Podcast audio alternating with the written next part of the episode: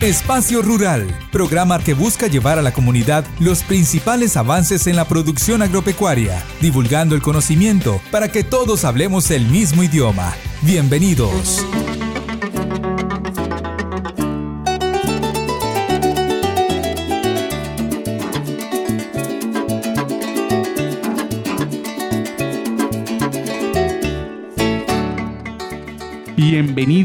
Espacio Rural. Hoy continuaremos hablando de la producción ganadera del sistema de producción bovino. Pero específicamente vamos a hablar de algo que está muy en boga en este momento, que son los sistemas silvopastoriles de producción bovina. En este episodio vamos a tener como invitado especial al doctor Vladimir Sánchez, quien es experto en esta nueva propuesta de producción y además vamos a interactuar con él en nuestro programa precisamente de algunas cuestiones de costos, de algunas cuestiones propias del sistema, de los métodos más sencillos para iniciar un proceso silvopastoril desde nuestra ganadería que tal vez es una ganadería tradicional y vamos a meterle esa tecnología que nos ha desarrollado muchos teóricos, entre ellos Bosheim, para realizar este modelo que es un gran modelo para América Latina y específicamente para la Orinoquia colombiana. Bienvenidos, vamos a hablar.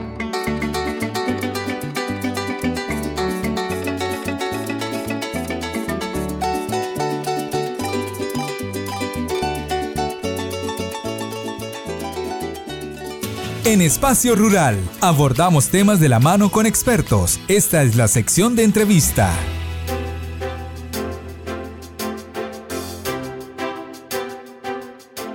Es para mí un placer tener como invitado al doctor Vladimir Sánchez, que además de compartir pupitre acá con nosotros como docente, como estudiante, es una autoridad en los sistemas silvopastoriles. Él hoy nos compartirá su experiencia e información acerca de estos sistemas empleados mayormente en la producción de ganadería bovina.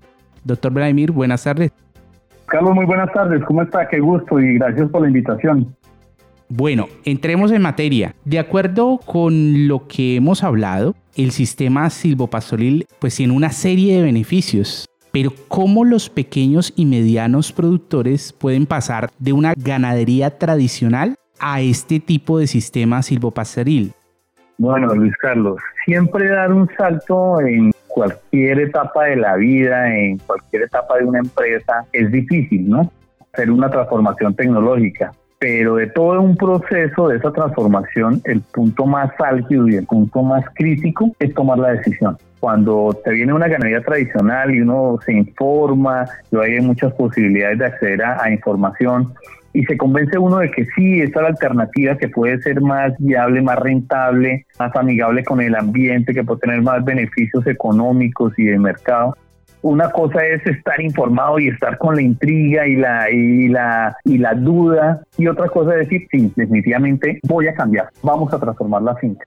Tomar esa decisión es tal vez el proceso más difícil y parte de esa dificultad está en el proceso de transferencia tecnológica de los técnicos hacia los productores, porque a veces no damos la información como debe ser o nos enfocamos en cosas demasiado técnicas y pienso yo que una piedra en el zapato para nosotros como técnicos muchas veces es la parte económica, financiera. Estamos muy convencidos de los beneficios ecológicos, de los de que sí, que da resultado un sistema de estos, que mejora el suelo, que tiene una cantidad de beneficios ambientales, pero indudablemente nos falta como técnicos meternos con el bolsillo de los productores. ¿Y a qué me refiero? A tocar las cuentas a decir este es un proceso cuya inversión vale tanto y nos puede representar una recuperación de esa inversión en tanto tiempo y de ahí en adelante nos va a generar estas ganancias. Y creo que ese es el, el, el quiz, el, el cuello de botella más grande para que convencer a los productores.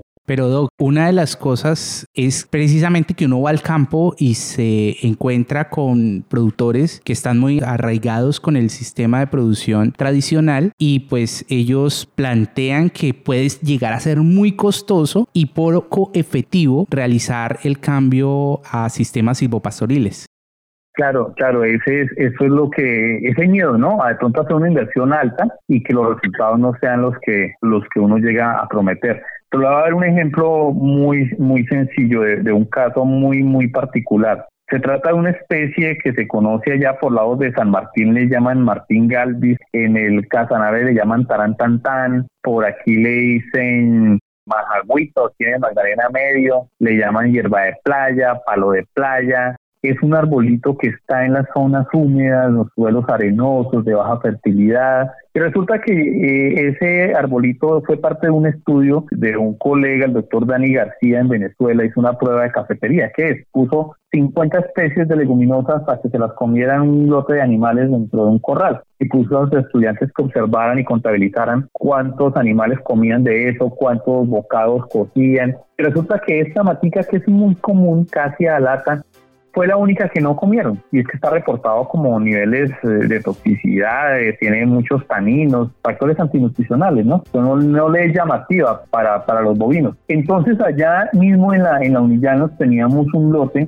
que habíamos recuperado con el profesor Camilo, un lote bastante degradado y lo recuperamos con mucuna pruriens, una, un frijol de, de enredadera y después de eso metimos animales y a que lo pisotearan y empezó a salir el pasto y había ya empezado el, el, potrero ese a entrar al sistema de rotación. Y entonces, ¿qué ocurrió? Había en el centro un par de maticas de esas, de casi a lata. Ese arbolito es un árbol que crece 4 o 5 metros, pero que una vez que se corta se comporta como arbusto, se queda enano. Pues yo había mandado a los estudiantes a quitarlo y les había explicado las razones. Pero cuando me devolví yo hacia la oficina me encontré con que los animales se habían metido al potrero antes de tiempo, le faltaba como cinco días al potrero para, para ser pastoreado y pues alguien los metió o se pasaron la cerca, bueno, estaban dentro del potrero y me causó mucha curiosidad, me quedé viéndolos que iban cabeza a cabeza y cuando llegaron a esos arbustos se abrieron empujaron y se abrieron y pasaron de largo y ni lo miraron. Claro, había buen pasto, estaba muy, muy en un momento antes de su momento óptimo de cosecha, muy palatable el pasto. Entonces yo había tenido una experiencia previa con ovinos dentro de frutales, con un buen estrato de cobertura, un regras en clima frío y fue la misma conclusión. Y abajo los rumiantes tienen buena calidad de comida, no van a apetecer, no les va a apetecer comer algo, un ramonear, un árbol que no les es tan palatable. Animales son muy inteligentes y ellos de alguna manera son selectivos además, ¿no? Entonces, cuando vinieron los estudiantes con herramientas para tumbar eso, les dije, no, también de herramienta vamos a abrir huecos y vamos a, sembrar más. Yo tenía monitor a Samuel Valencia, él ya se graduó. Entonces hicimos un diseño rápido, cómo íbamos a sembrar eso cuando llegaron los estudiantes con los, con los palitos, con la nueva rama que tan rápido. Sí, doctor, es decir, arrancarlo sale fácil. Ah, sí, entonces necesito más grandes. Pues terminamos sembrando eh, plántulas que trasplantamos ahí de casi un metro y medio, algunas tenían casi dos metros, cosa que la literatura dice que no se hacer porque se estresan demasiado. Efectivamente, yo me gané un par de hernias en ese momento, estuve incapacitado, cuando volví de incapacidad a los 23, 24 días, llegué al lote y todo seco. No, entonces me puse a revisar una por una y a raspar el tallito en la parte baja. Oiga, este está vivo, este está vivo. Llamé a Samuel y le dije, bueno, véngase para acá que todas están vivas. Y cuantificamos efectivamente todas vivas. Muy grande el estrés, se secaron eh, hacia la parte del, del cogollo, desde donde habría ramas, donde habría fuste, hacia arriba se secaron. El día 26 empezó a botar rebrote en ese sitio de, de donde habría rama, ahí empezó a botar el rebrote y se fueron para arriba y estuvieron los animales todo el tiempo metidos dentro del potrero. Desde que empezaron a crecer esos árboles, de ahí en adelante entraban a su rotación común y corriente, cada treinta y pico de días entraban a ese potrero, comían todo el pasto y a los árboles no le hicieron nada, a tal punto que llegamos a tener árboles grandes y un pastoreo de sombra precioso. Y la diferencia de temperatura que medimos en ese potrero comparado con el potrero de al lado que no tenía árboles fue de 14 grados centígrados. ¿Eso qué significa? El proceso de termorregulación se hace mucho más eficiente. Por tanto, se ahorra energía en ese proceso de, de bajar temperatura y esa energía se utiliza para transformar la proteína que el animal se está comiendo. Por un lado, esa ganancia por otro lado, casi hora y media más de pastoreo en un lote así, en, verano, eso es muy, muy valioso de Monte Llanero aquí en la Universidad de los Llanos. O sea, lo que el doctor nos está tratando de explicar es que si hay un buen sistema, si hay una buena disponibilidad de alimento que está verde, que es palatable, pues los animales van a centrarse en el tema del pastoreo y van a dejar los árboles crecer. Exactamente. Entonces íbamos al costo del establecimiento. ¿Cuánto nos valió abrir los huecos? Eso lo cuantificamos más o menos un poco exagerado porque fue trabajo de estudiantes y pues no es al mismo ritmo de un trabajador de campo pero lo cuantificamos en más o menos en casi en 200 mil pesos. Ir a arrancar los árboles, abrir el hueco y venir y taparlos. No le agregamos ningún fertilizante ni materia orgánica, nada, el solo hueco.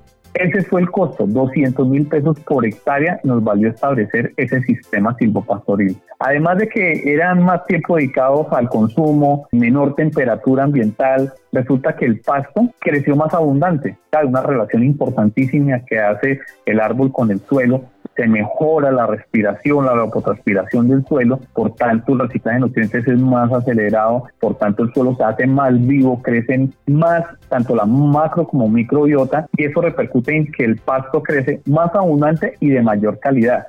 Entonces nos permite mejorar la capacidad de carga. los animales están comiendo más, están ganando más, pero además podemos meter más animales animales por hectárea podemos incluir en este sistema eh, o en esta experiencia que ustedes tuvieron, más o menos si lo lleváramos a una hectárea? Si lo llevásemos a que toda una finca estuviera eh, sembrada en un sistema de esos, el cálculo que llegamos a, obtener era de casi seis animales por hectárea, produciendo, ¿no? Uno puede, es que hablar de carga animal no me gusta mucho porque uno puede tener una carga animal muy alta, 10, 11, 12 animales por hectárea, pero comiendo paisaje y produciendo lástima, y eso no es, no es la idea. La idea es que muchas veces sea una carga eh, medianamente baja, pero con muy buenas ganancias de peso. Entonces, eh, eso es lo que lo que hay que ver es la rentabilidad por unidad de área, por hectárea. Y en ese y en ese caso, eh, los cálculos, bueno, es que no no recuerdo los, los, los datos, pero sencillamente era más del doble de los de los otros potreros que no tenían el sistema. Entonces, es ahí donde la inversión es muy económica, muy bajita y la rentabilidad la mejoramos considerablemente por unidad de área.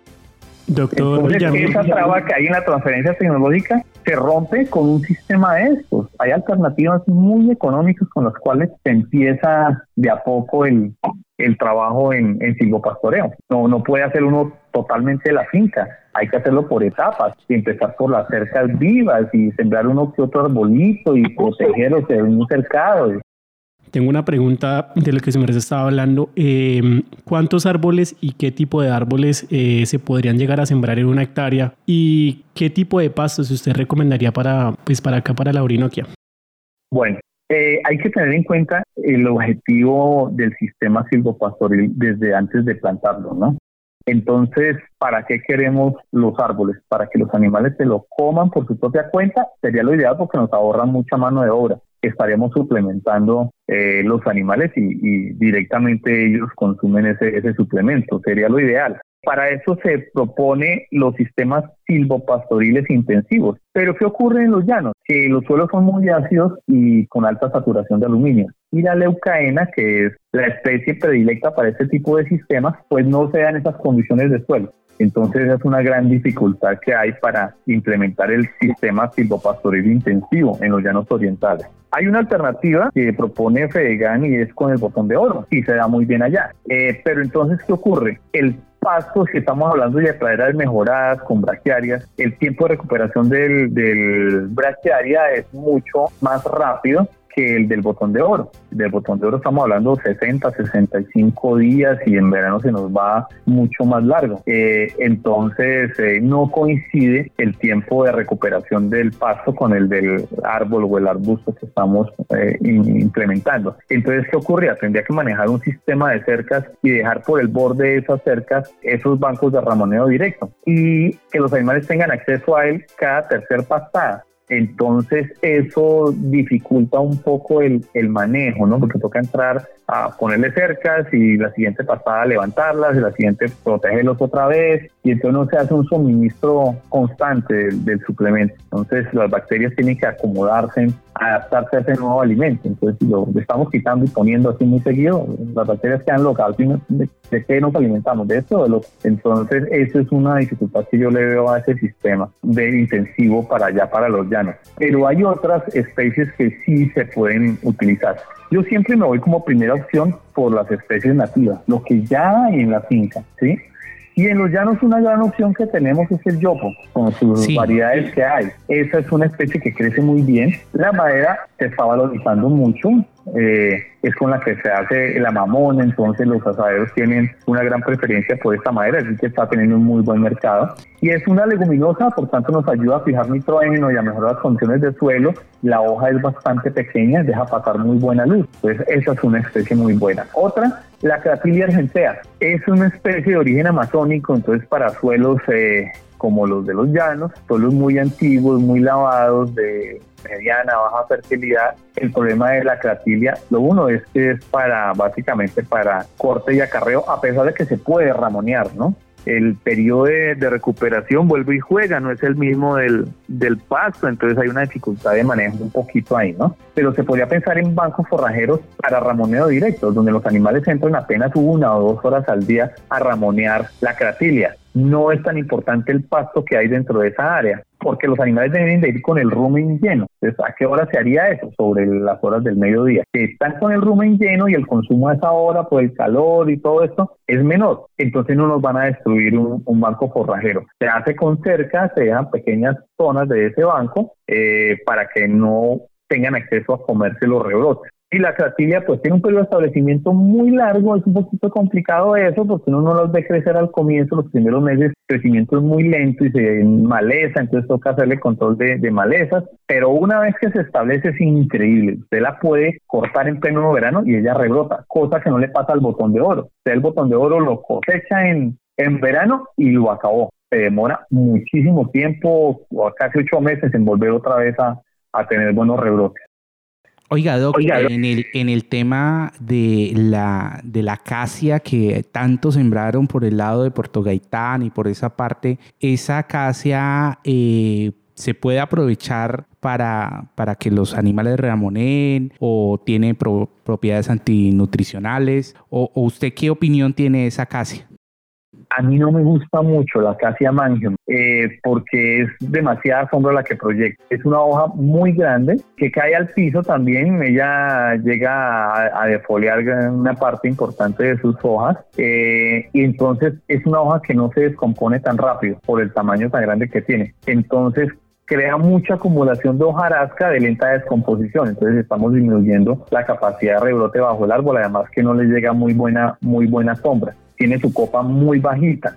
Eh, lo ideal para mí sería que la sombra estuviese en todos los potreros y en toda el área de cada uno de los potreros. No me gusta mucho el sistema de, zona social donde llevamos los animales al mediodía, que favorezcan y tengan el agua y el suplemento allá. No, ojalá el área social sea todo el potrero. El tema es algo importante en este sistema, digamos que permite eh, que haya buen rebrote del pasto y pues de alguna manera que, que sea uniforme el área social eh, en, el, en, en, el en el potrero. Lo otro, profe, es eh, el tema de ahora una especie que se puso de moda y es eh, la moringa. ¿Qué opina usted de la moringa? Pues allá tuvimos una experiencia con, con Moringa. Cuando yo llegué a la Unillanos venía con el, la formación de, del posgrado con leucaena, donde yo estudié, se trabaja mucho la leucaena. Entonces llegué a sembrar leucaena a los llanos y pues ahí fue donde me estrellé. Unas leucaenas que no crecían, se mantenían enanitas y no, nunca pude con la leucaena hasta que por allá me encontré un artículo donde decía es que la leucaena no sea en suelos fáciles. Yo pues claro, ahí está la falla. Entonces en ese proceso me enteré de la moringa entonces, por allá en una finca en el Tolima, me conseguí unas semillitas y sembramos una parcelita de moringa y yo nunca había visto hasta ese momento una planta que creciera tanto. En cuatro meses tenía tres metros de alto.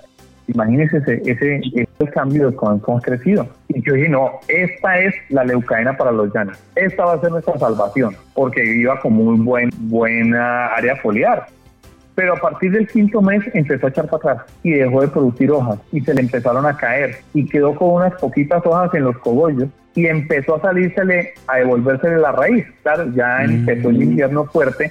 Yo lo que asumo y que llegamos a la conclusión con el profesor Camilo es que el nivel freático en, ese, en los lotes allá de las parcelas eh, era muy alto. Y es que el problema es que la moringa se da muy bien en trópico seco de suelos arenosos y, ella es muy buena buscando agua a profundidad. Entonces, donde tiene el agua muy cerquita, a ella no le gusta. Entonces, la moringa no me parece que, sea eh, como la, mejor opción.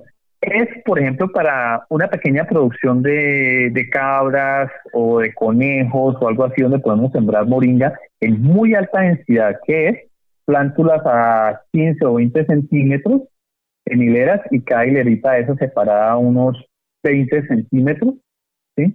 Eh, y se está cortando cuando la plántula llega a un rebrote de unos 80 centímetros o un metro. Es decir, que estamos cortando plantas cada mes, cada 35 días, ¿sí? Pero ya hacerlo para grandes volúmenes, para alimentar bovinos, pues la mano de obra nos quiebra. Entonces, para muy pequeñas producciones en ese grado de intensidad, sí se podría pensar. Sí, claro. Muy, muy interesante, pues lo que hemos estado hablando, profe Vladimir. Sin embargo, pues usted conocerá que los eh, tiempos en radio son muy cortos y pues vamos a invitarlo en próximas ocasiones a hablar específicamente de la parte de costos y la parte de implementación del sistema. Eh, muchas gracias, doctor Vladimir. Muy agradable hablar con usted con una persona que conoce y con una autoridad en los sistemas silvopastoriles aquí en, el, en, el, en la Orinoquia y ahora en toda Colombia, parece ser. Sí, por ahí he estado viajando, asesorando varios proyectos a, a nivel nacional en, en diferentes eh, sistemas agroecológicos, ¿no? Unos porque no tienen agua, otros porque llueve mucho, unos planos, otros pendientes. Bueno, ahí cada proyecto es un aprendizaje nuevo. Y, Luis Carlos, claro que sí, con el mayor gusto, las veces que, tengan a bien invitarme, eh, procuraré, eh, como hoy que coincidió que estaba en la, en la ciudad, entonces tengo buena señal, a veces que uno perdido en el campo con, con señal, sí, podemos hablar en otro espacio sobre el botón de oro, muy buena, muy buena opción también para los llanos, ¿no? Y la melina, por ejemplo, que crecen muy bien allá, ¿no? Hay, hay varias opciones. Bueno, Doc, eh, nos encantó tenerlo y para nuestros oyentes, si quieren contactarse con el doctor Vladimir, él tiene un sitio web que se llama vendopredio.com. Allí pueden eh, consultarlo y pues acceder también a sus servicios, ya que pues él ya no está vinculado a la universidad. Ok, Luis Carlos, muchas gracias a Alberto, a Ginés, eh, y pues hasta la próxima oportunidad. Muchas gracias por la invitación y un abrazo a todos los ganaderos que nos escuchan e indudablemente hay que irnos por el lado de, una ganadería sostenible, una ganadería eh, ambientalmente amigable y, de explotación razonable, ¿no? Donde podemos eh, eh, las zonas de potreros muy grandes dividirlas y hacer mucho más eficiente la producción y mucho más rentable, ¿no?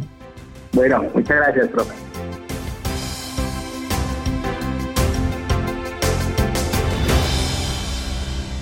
Hoy vamos a hacer una pausa en nuestro podcast de Espacio Rural para hablar un poco de algo que está en mi corazón y de algo que quiero compartir con el día, el día de hoy con ustedes. Y es la historia del grupo de estudio o semillero de investigación ECODER. Nace ECODER eh, más o menos en septiembre del 2014, cuando en las sabanas de Bonanza, en el municipio de Mapiripán, realizamos un taller de un diagnóstico rural participativo con la comunidad allí. Y en esa, eh, en esa experiencia nos acompañaron eh, unos, unos estudiantes y nace de ellos la idea de formar un grupo específico que trate temas de agroecología y desarrollo rural. Así es que con un grupo de estudiantes que realizaban en ese momento tercer semestre de veterinaria, iniciamos esta aventura del grupo de investigación. Luego hicimos algunas actividades propias y hoy en día estamos consolidados como un semillero de investigación reconocido por la universidad. Hemos trasegado todos estos años y un sincero homenaje a todos aquellos que han pertenecido a nuestro grupo de, estudio, que más que todo somos amigos, más eh, en, esta relación académica que tenemos. Eh, y muchos de ellos que estarán escuchándonos, pues para ellos un abrazo fraterno y sé que son muy buenos profesionales reconocidos en su campo.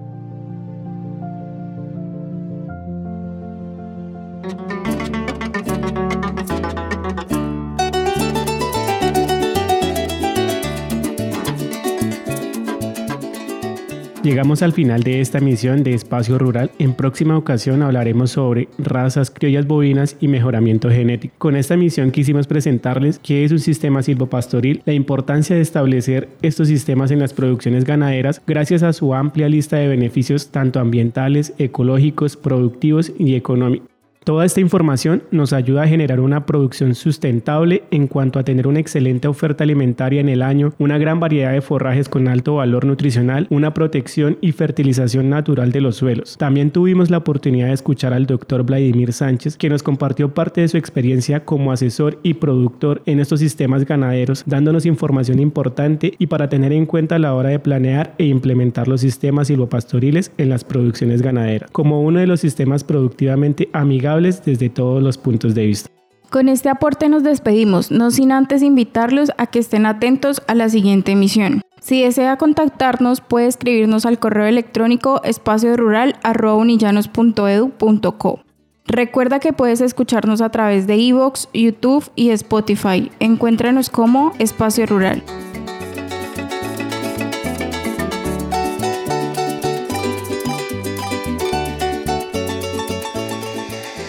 Espacio Rural es una producción del Semillero de Investigación en Agroecología y Desarrollo Rural de la Facultad de Ciencias Agropecuarias y Recursos Naturales, financiado por Proyección Social Institucional, con la ayuda técnica de la Oficina de Comunicaciones Unigano.